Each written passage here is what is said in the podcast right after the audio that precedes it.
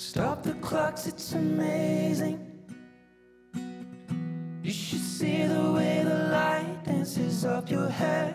A million colors of hazel, golden and red. Hello，大家好，我是小宋，欢迎来到我的播客节目《Look Around》。那为什么叫这个名字？首先先跟大家解释一下，因为我以前在英国留学的时候。当时英语还不是很好，然后去逛街，每次一看到店员走过来，我就会很紧张。然后有句话就特别有效，叫做 "I'm just looking around"，然后那个店员就不会跟着我了嘛。然后心理压力的话也相对来说没有那么大。所以说给这个播客起名叫 "Look around"，其实也是希望在现在紧张快节奏的生活里面。每一个朋友都可以不要有太大的压力，当然我自己更是，就是希望我们都抱着一个 look around 的心态来面对生活，其实就已经还挺好了的，大家说是不是？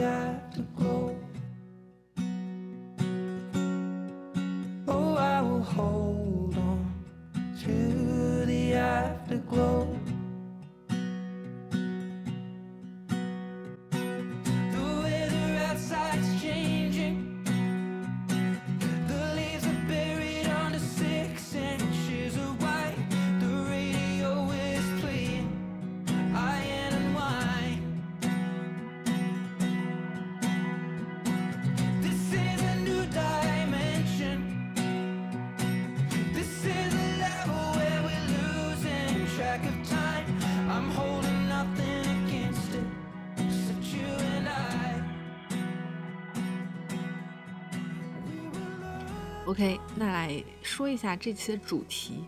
其实我本来是想叫它“张口就能 quote”，这是什么超能力？但是后来想想，觉得好像太没有悬念了，我就改了一下。那这里我想说的是，如果可以秒速 get 我这个标题的朋友，我相信要么就是你自己本身就是一个张口就能 quote 各种名人名言或者电影台词。甚至说是诗词歌赋的人，要么的话就是跟我一样，身边的人有此神功。那所以这一期就想来跟大家聊一聊这个。呃，准确的说，其实我的这档节目就会围绕这个严肃并且有点莫名其妙的话题来展开。那事实上，在准备这期内容的时候，我整个人其实是一直处于一种非常 emo 的状态，就是。Emo 到一晚上没有睡觉，然后在准备稿子的现在是早上七点钟，然后我十一点钟还有一个工作会议，因为现在上海是隔离在家嘛，在家办公。但是此时我就是毅然拿出了电脑，开始敲起了第一期的内容。当然，就是这个，虽然说我我目前非常的 emo，但是但是这个节目呢，还是希望能够以轻松幽默作为它的一个主基调。因为，就是话不是说喜剧的内核其实就是悲剧嘛，跟我现在这种状态其实非常的契合。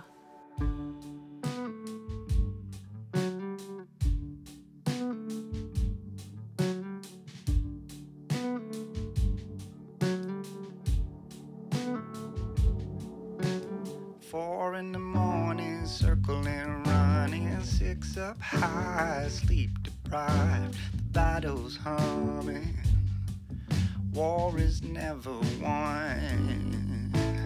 Downtown gypsy with a violin. Knocking on wood, drunk on gin. Screaming at the sun. We are only one. 那关于张口就能 quote 的能力，其实我跟我身边的几位朋友已经有讨论过。 比如说聊天聊着聊着，或者是你在做一个 pray，甚至是 跟人吵架的时候，就是突然冒出来一句很高级的 quote 的话，那的确就是可以加分不少。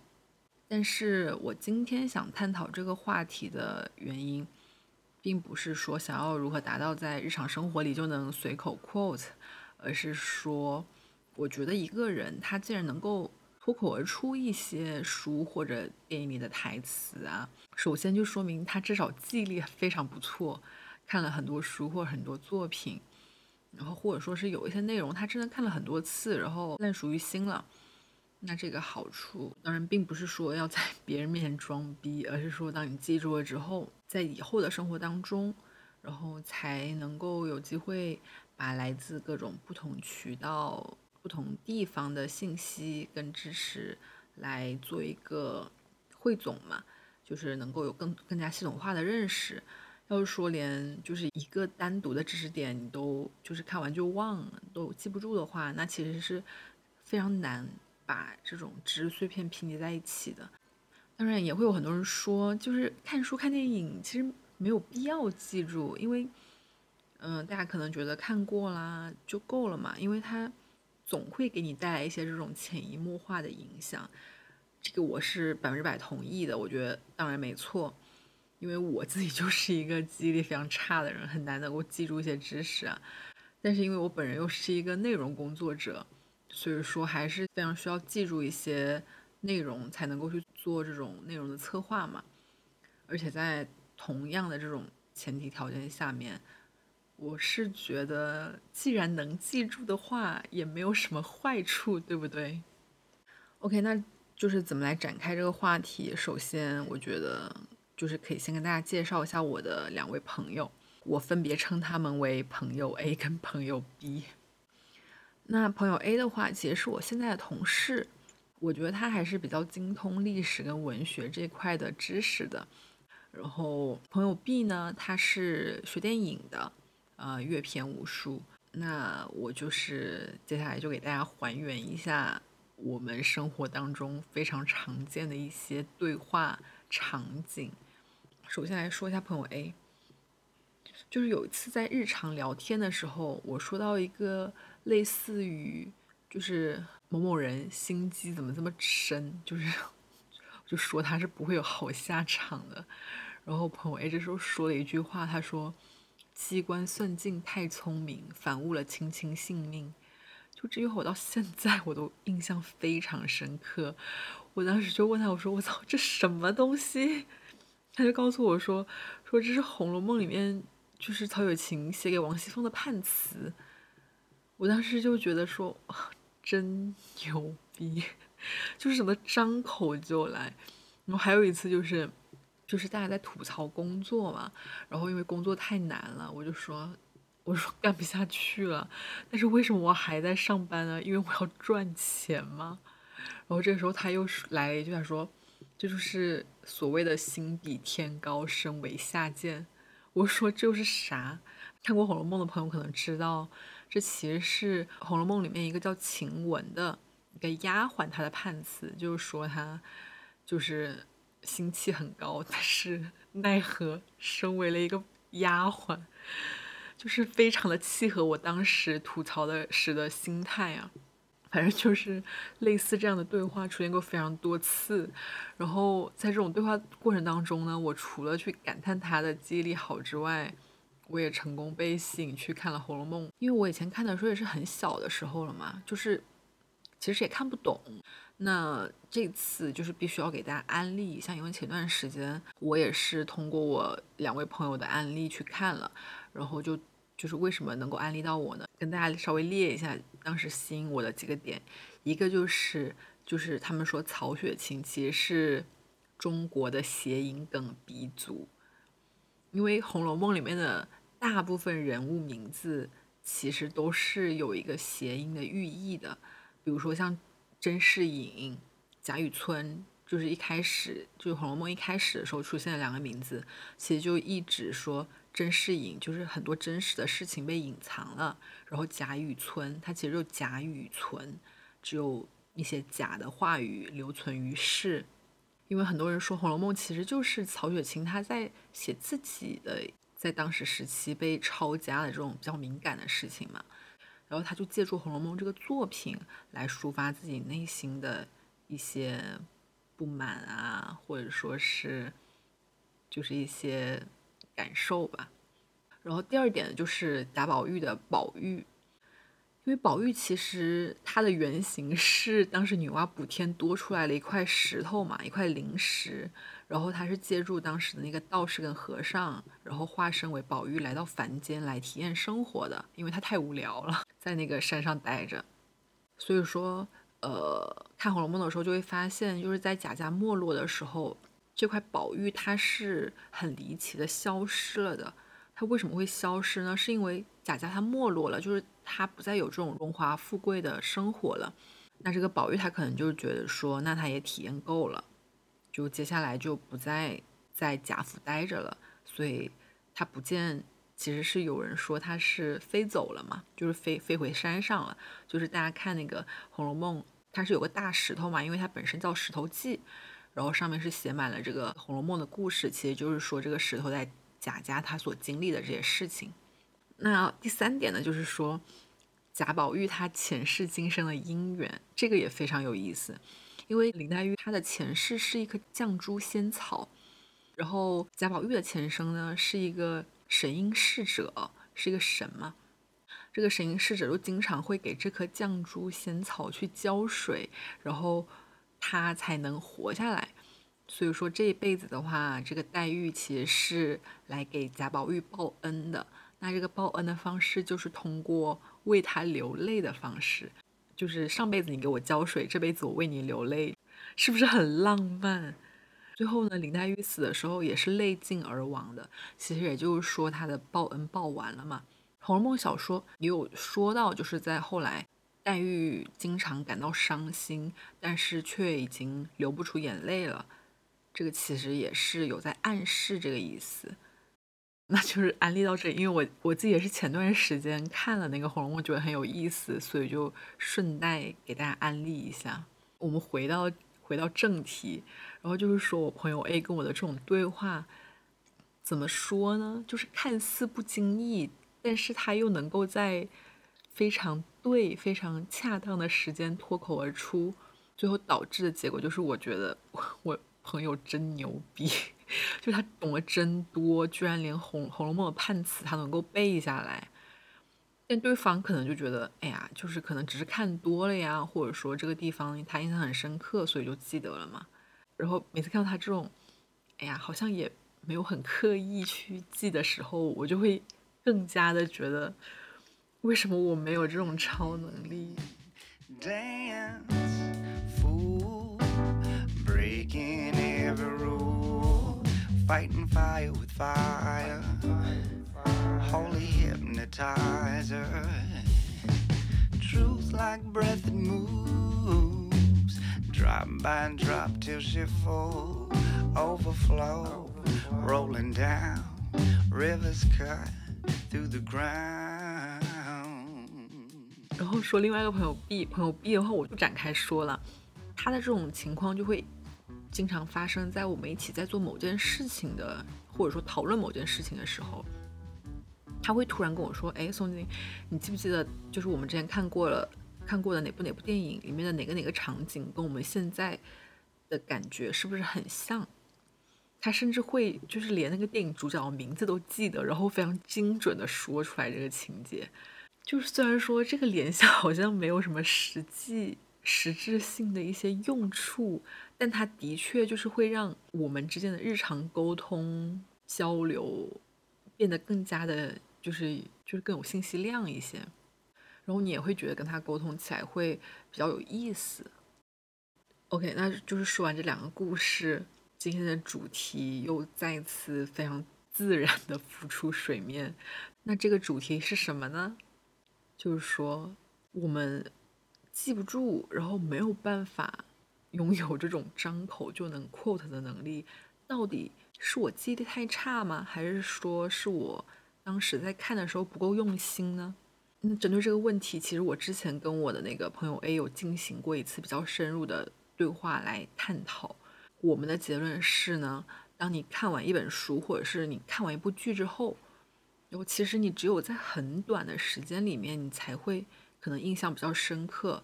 那过了一段时间。除非就是你常常复习，不然的话你可能还是会忘记嘛。就像我们现在很多高中的一些知识点，我可能可能背不下来了，就是那种数学公式都忘了。那这里其实就有一种方式，我们探讨下来是觉得比较有效的，就是说你要说出来，就是不断的去跟别人讨论啊，去复述啊，或者说你把它写下来，这样的话其实就是你可能会记得更牢一点。所以就是通过这种方式呢，我也非常 自然的过渡到了就是本档节目的宗旨，那就是。呃，我其实非常希望通过这个播客节目，把我看过的书啊、看过的剧啊，然后通过一些可能当下的，不管是热门的，还是说大家比较关注的话题，来跟大家去分享和讨论。因为我本身是一个内容工作者嘛，所以说因为工作原因，我阶段性的会需要去接触各种不同话题的内容，比如说。前段时间就是有涉及到摄影、经济学，后来就是会有一些中国古建筑啊、历史啊，包括西方艺术啊，甚至还有这种基因科学、哲学，就是说是一个内容选题源源不断、多种多样的大概念。那像近期的话，我主要做的是历史方向的选题，所以说这种历史大剧一顿爆看，呃，像雍正王朝、康熙王朝。呃，大明王朝一五六六，贞观之治，就是各种朝代。然后现在还在看《走向共和》。然后比较离谱的是，我就是看完这些东西，最后在我的那个摘抄本上面记了一句话，它是来自唐太宗，是在魏征死了之后他说的一句话，我给大家念一下。哦，不应该说，我给大家背诵一下：以铜为镜，可以正衣冠。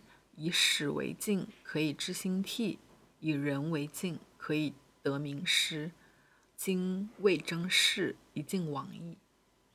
就是大家可能会觉得比较离谱，为什么我要记这句话？其实一方面是因为我听完他说这句话之后，我就是当时拿着我的手机一顿暴风哭泣，我特我特别感动，就是这种君臣之间的感情嘛，就是有深深打动到我。然后另外一方面是因为我之前看那个芒果芒果卫视有一个综艺叫那个侦探学院，它其实是一个根据线索去寻宝的节目。然后其中有一起宝藏，它就是藏在那个镜子的后面，但是他不没有直接告诉你是镜子。他最后一个线索是 link 到了魏征这个人，然后他是希望你通过这个魏征去联想到镜子嘛。我当时就就在想，如果是我，就是。我是无论如何也想不到镜子的。OK，那说到这里，感觉就是不承认自己没文化也不行啊。就是我的记忆力的确也是不太好，所以在以后的节目里面呢，我除了会跟大家讨论一些我觉得比较有意思的话题之外，也会跟大家分享或者推荐我看的剧啊或者书啊之类的。希望大家一起成为随时随地张口就能 quote 的人，好吗？当然，你不想成为的话，我也不会强迫你。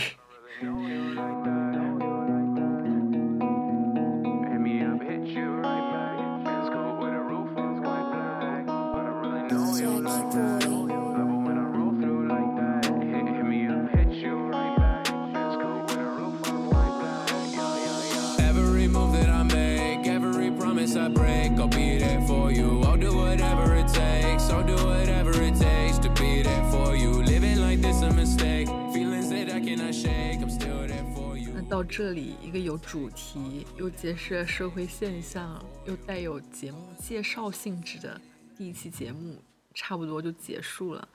在节目的最后呢，为大家再来推荐一部剧，叫做《雍正王朝》，可能很多人都已经看过了。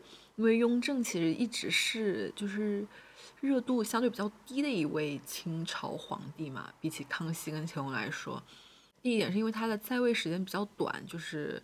差不多当了十三年的皇帝就死了。第二点的话，就是他在这种历史上的风评不是特别好，所以也没什么人讨论他。但是我告诉大家，看完这部剧，你绝对会对雍正大大改观。为什么呢？我来跟大家简单说一下。首先就是因为他为什么当了十三年皇帝，就是在位时间这么短。是因为他是一个非常非常勤政的皇帝，就是睡得特别少，可能每天就睡三四个钟头，然后把身体累坏了，所以最后他真的是把自己给累死的。其次就是在位期间，他有做过很多这种政策改革嘛，比如说探丁入亩，就是改变这种税收制度，从这种人头税改成按照按亩收税嘛，按地收税，差不多就是，呃，引用一下，就是结束了中国社会两千多年来的人头税制度，也就是丁税制度。然后还推行了火耗归公，火耗归公其实就是说之前大家去收这个。百姓的税都是收一些碎银子，所以地方官可能就需要去把这些碎银子融化之后铸成这种官银，再送给朝廷嘛。那这块就是会有很多这种损耗的部分，然后也是很容易被人家贪污掉的。那火耗归公其实就是说由中央它来统一去管理这种损耗的比例。除此之外的话，它还设立了这种军机处啊，当时是抗击这种西北吧。然后高中课本里面有学到过，就是强化这种中央集权，呃，又平定了年羹尧啊什么之类的。那为什么就是雍正历史名声不好呢？首先第一点就是他刚刚我提到这些证据，他其实是非常大程度的损害了当时那种士官文人阶层的一个利益的嘛，就是追税，就是大家都不乐意了，就没 没有油水可捞。然后这种文人呢，当时又是就是。很会写文章，很喜欢就是到处 逼逼聊天，去说闲话，所以说在这种口口相传的过程当中，雍正就被说的很坏了。然后就是最后他要死的时候嘛，他就是杀了自己的一个儿子嘛，然后为了让那个乾隆能够比较顺利的去接位，也是因为他在继位的时候，就是这种九子夺嫡嘛，康熙九子夺夺嫡的这个事情，然后给他造成一些心理阴影嘛。反正就是一些这样的事情，让他的这个名声可能就不是特别好。但实际上他在位期间就十三年，完成了非常多之前康熙在位六十年都没有完成的一些改革。包括乾隆年间，他之所以就是我们说乾隆盛世，也是因为就他怕雍正已经给他打下了非常非常好的一个基础了。所以说，我觉得就是大家真的可以去看一下这个雍正王朝，真的挺好看的。然后还要说一下，就在《雍正王朝》里面饰演康熙的是一个叫焦晃的演员。大家对这个焦晃的评价就是说，他不是说演技很好，而是说他就是康熙本人。大家好不好奇，到底 康熙本人什么样呢？可以去看看这个《雍正王朝》，好吧。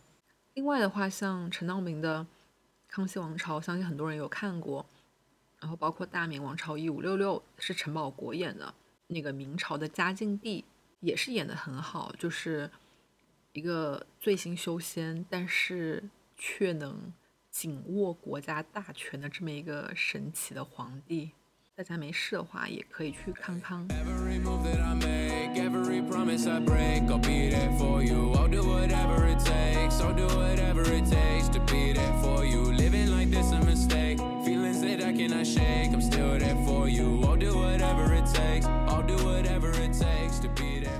好啦，那这期节目到这里就差不多结束了。大家要是有什么好看的剧或者书，也欢迎推荐给我。那下一期讨论什么话题呢？我还没有太想好。但是因为我最近听了一个我觉得还挺有意思的观点，就是关于哲学，为什么哲学一定要在人年轻的时候读才行呢？然后我觉得这个其实还蛮有意思的，就是看看下期要不要跟大家唠一唠这个话题。OK，那非常感谢大家收听第一期的 Look Around，我是小宋，我们下期节目再见啦，拜拜。the bridges that we crossed. Just another kid who wandered lost. Some